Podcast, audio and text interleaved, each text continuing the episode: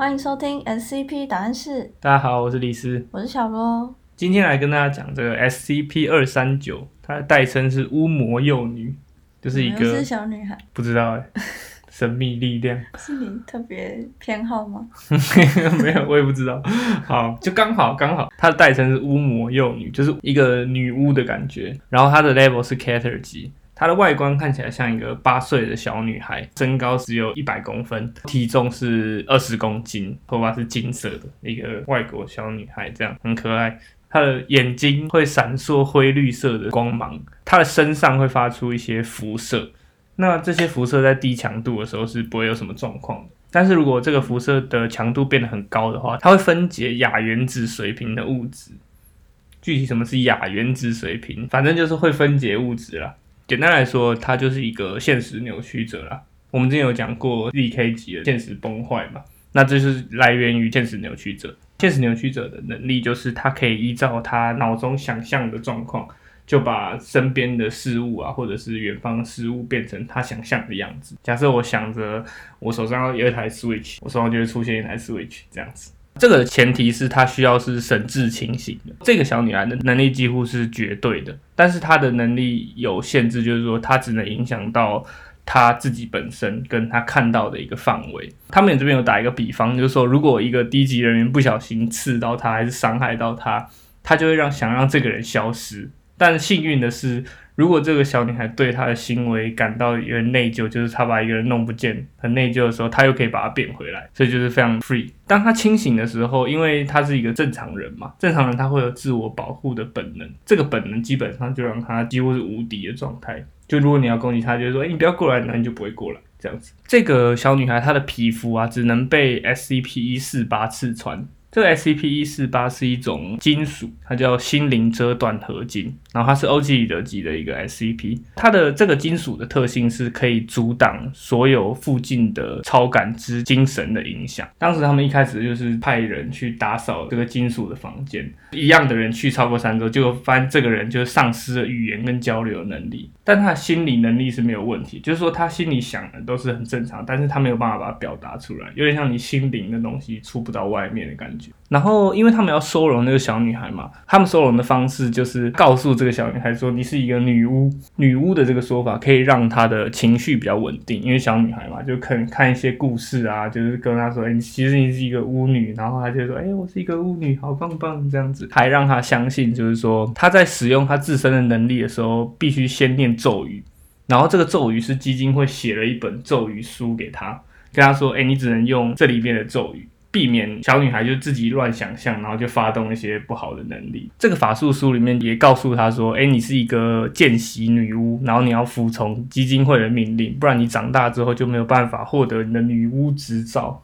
他也说明用法术的方式，就是先念出咒语，然后在脑中想象结果的发生。那事实上，这个行为就是把现实扭曲者做的事情前面加上一个咒语，他们就可以知道小女孩现在要干嘛了。里面的咒语就是一些比较基础的，就是一些变出食物、变出饮料，然后清洗她的身体啊，改变物体的颜色之类的。但里面比较特别的是，它也包含了一个咒语，就是说看着一张相片，然后把相片里面的对象杀死，可能就是想要用这个 SCP 二三九来对付其他的 SCP，因为它里面也有记载到，蛮多人提议，那我们可以用二三九来处决啊，或者是抓捕其他 SCP，但后来都被拒绝，因为她就是一个小女孩。就是会相对比较不稳定。那一部分原因，也就是因为这个今天主要要讲事故二三九之 B。这个事故二三九之 B 发生之后，他们就尽量让这个小女孩长时间处于昏迷的状态，因为他们就觉得这个小女孩太难控制，因为他们本来有一点太低估她的现实影响能力。在这个 SCP 二三九的主文档里面，还包含了一段 Alto Clap 博士他对于 SCP 二三九的分析结论。在这个结论中，他表明就是说，这个 SCP 二三九的危险程度远高于基金会的想象，应该要马上把它处决掉。然后他在这个处决后面也详细写下他的策略，就是说应该要拿着 SCP 一四八来做一个刺穿的器具，就是用刚刚那个心灵遮断合金来做一把剑或刀之类的，趁他睡着的时候把他杀死。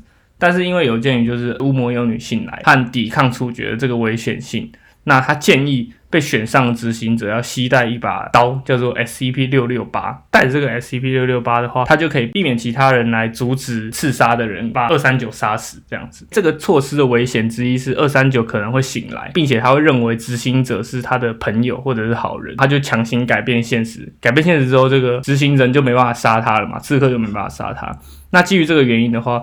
克 f 博士表示，他自己自愿去执行这项措施。克 f 博士本身，他有某种能力，可以让他自己在发生现实转变之后，继续执行这样的一个工作。这还蛮特别的一段话。这段话其实就是事故二三九之 B 最主要的一个核心。是指那个博士他不是一般人吗？对，那个博士不是一般人。你后面听了，你可能可以猜到他是谁。那接下来我先讲一下刚刚那个 SCP 六六八，它叫十三英寸的厨刀。看起来就像一把厨师刀，它是欧几里得级的。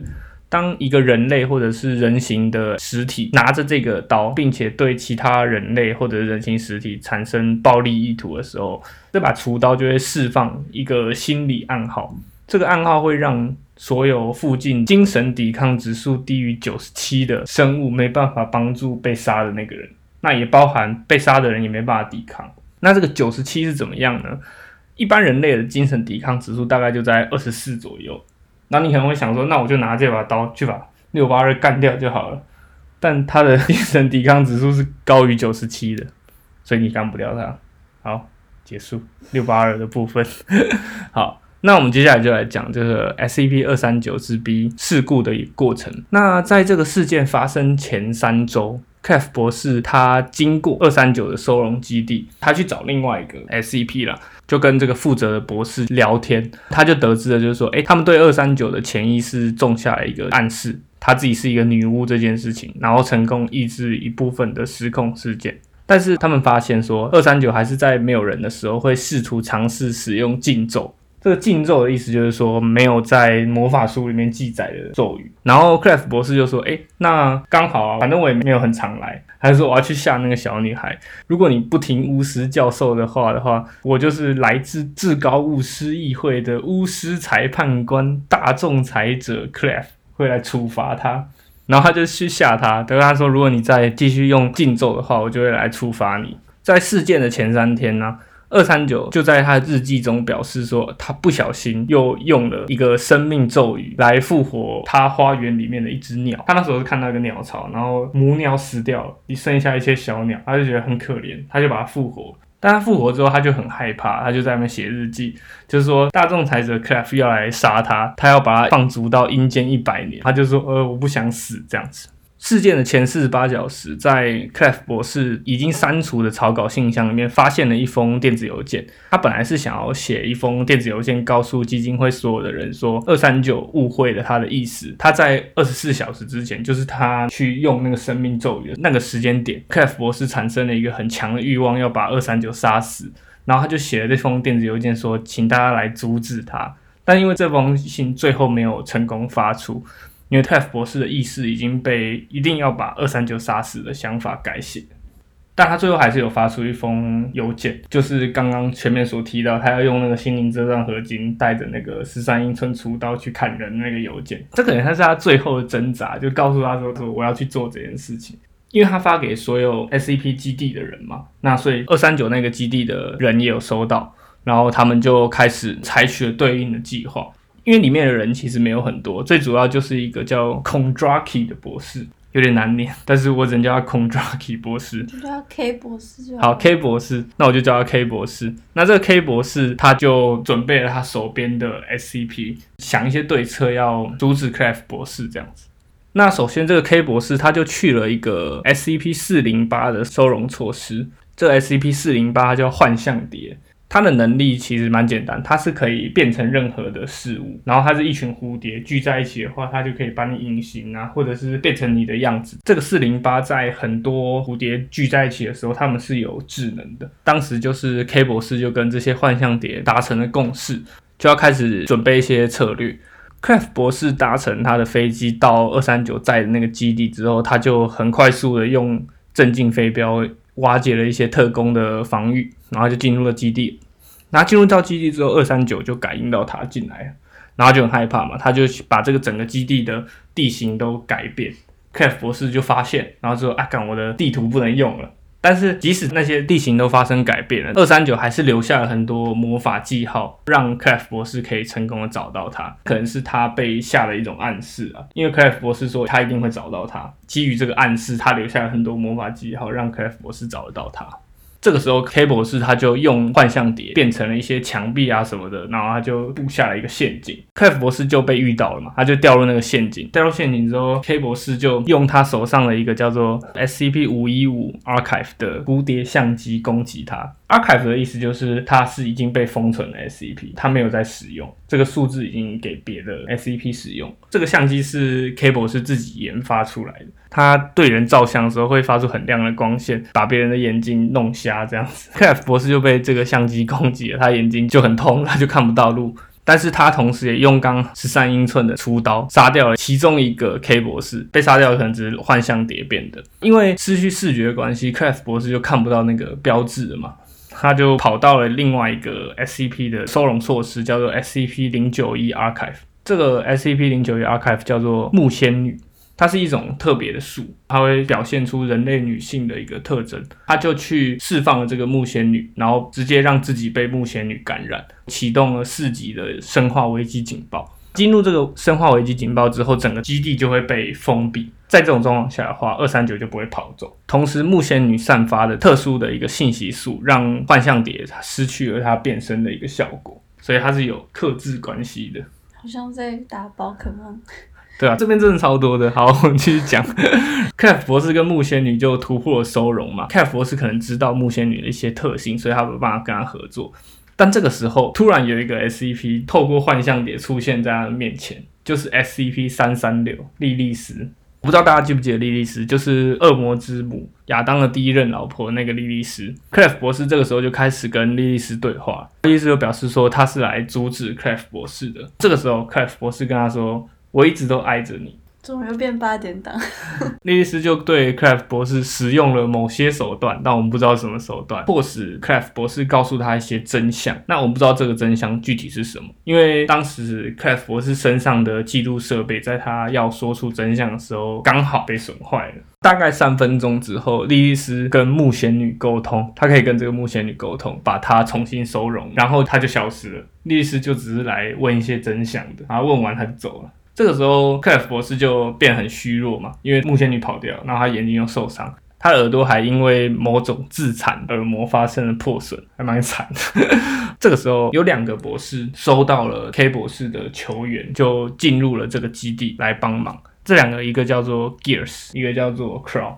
进入这个基地的 Gears 博士，他先找到二三九，他就开始跟他乱掰，他就跟他说，有一股无名的黑暗力量进入了我们世界，然后控制了 Craft 博士，然后这个时候他们必须跟剑士 Kondraki 一起对抗 Craft 博士。然后他就在这边乱掰，说 K 博士是一个剑士，二三九就相信了，他就扭曲了现实。这个时候，K 博士跟 K 博士就开始在广场里面比剑，这样就是不知道从哪里拔出了一把剑，然后开始这样铿铿锵锵开始比剑，就是很荒谬，但姿势非常的奇怪。主要是因为二三九他自己也不知道什么是比剑，应该要长什么样子。在 Gears 博士的教学之后，二三九开始跟 Gears 博士一起使用了紧急咒语魔法飞。黑蛋去轰他们两个，他们两个被炸飞。然后这个时候，Gears 博士又试图跟二三九沟通，想要使出第二个咒语。那当他们使出第二个咒语的时候，打到了 Craft 博士。那这个 Craft 博士他在眼睛跟嘴巴里面就放出了黑色的光芒，Craft 博士就很痛苦的样子。这个黑色的光芒一直变大变大，最后变成了一只巨龙，就是很大的会飞的那种龙。Gears 博士表示很震惊。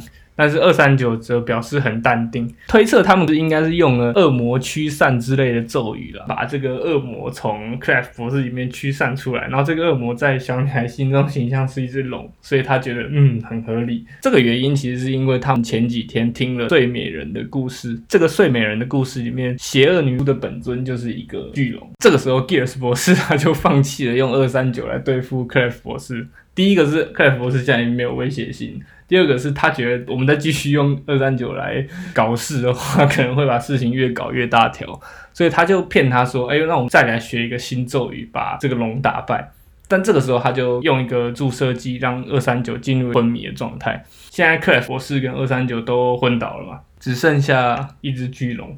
这个时候 Crow 博士就出现，他就拿着一支加农炮，这个加农炮也是用一个 SCP 做的，太细节我就不讲了。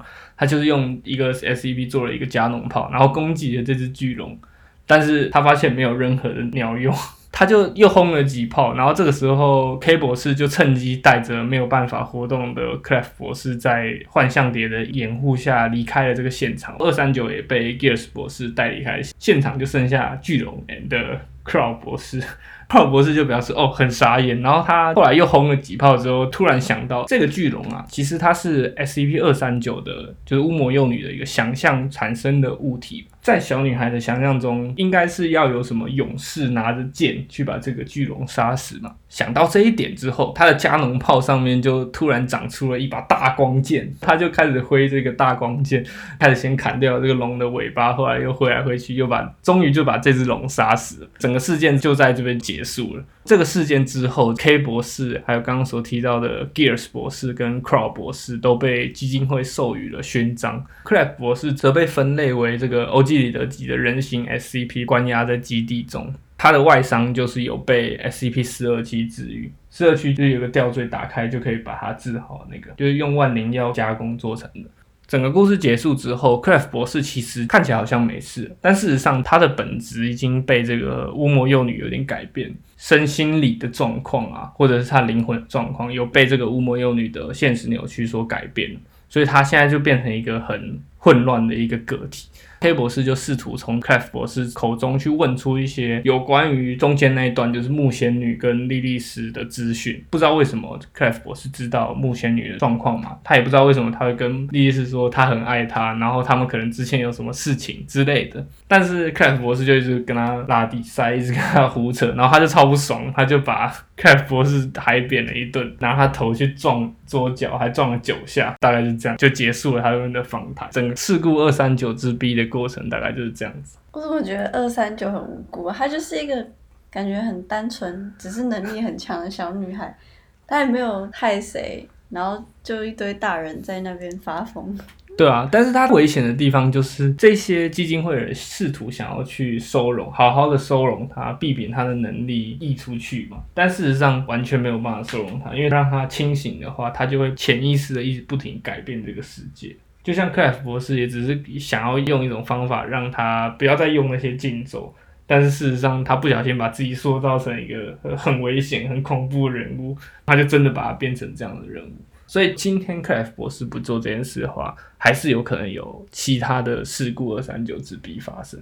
但克莱夫博士现在已经没有什么危险性，为什么他还被？当成 SCP 关起来哦，其实凯夫博士本身就是有一些特殊的地方，所以没有额外资讯可以说他到底特殊在，还有跟莉莉丝关系。他可能啦，我只能说，我觉得啦，他可能是亚当的本人，本人可能是亚当本人，因为他跟莉莉丝的对话里面有提到一个叫做 Eve 的人，Eve 应该就是夏娃的英文了。他也说他一直都爱着她嘛，又是他第一任老婆啊，所以我觉得啦，克莱夫是可能就是亚当，但事实上现在他才是不是亚当就不一定。光就这几点，还有亚当之前发生的一些事情，这就很值得把克莱夫博士弄成一个人形 SCP 啊。因为亚当他本身他是有一些异常状态的，女性的 S E P 是没有办法对他产生影响。克莱夫博士是这样吗？他最前面在他自己写的那个呃分析策略里面，他为什么要自己上去做这样的刺杀的动作？最后一句有写到，就是说通过审查我的个人档案，应该可以知道我的某种能力可以让我在发生现实转变后继续执行这项操作。就他可以抑制某些女性 SCP 对他的影响，但他还是被二三九影响，所以是部分抑制嘛。他应该是可以部分抑制，就是他其实自己老实说，他自己也不太确定他能做到哪一步，但他觉得他自己是可以做的最好的那个人，所以他就说：“那我就上吧。”他也蛮惨的，好不好？而且莉莉丝突然中间出现，然后搞他一下，然后又走了，就很莫名其妙。莉莉丝是有人叫他来的吗？还是他自己出现？没有人叫莉莉丝来，所以莉莉丝没有处于被收容状态，她是一个。莉莉丝有处于被收容状态，那他怎么可以这样子突然自己出来？她就可以。所以他他其实是可以不用被关，他只是懒得挣脱而已。就好像三四三那个神一样啊，他们只是要不要而已。哦，反正他也没啥事干，他就被收容了，还有吃有喝的，对不对？而且因为在神话传说里面，莉莉丝是恶魔之母，她是会使用很多黑魔法或者是特殊的法术，真的要干起来，搞不好她也不会打输二三九。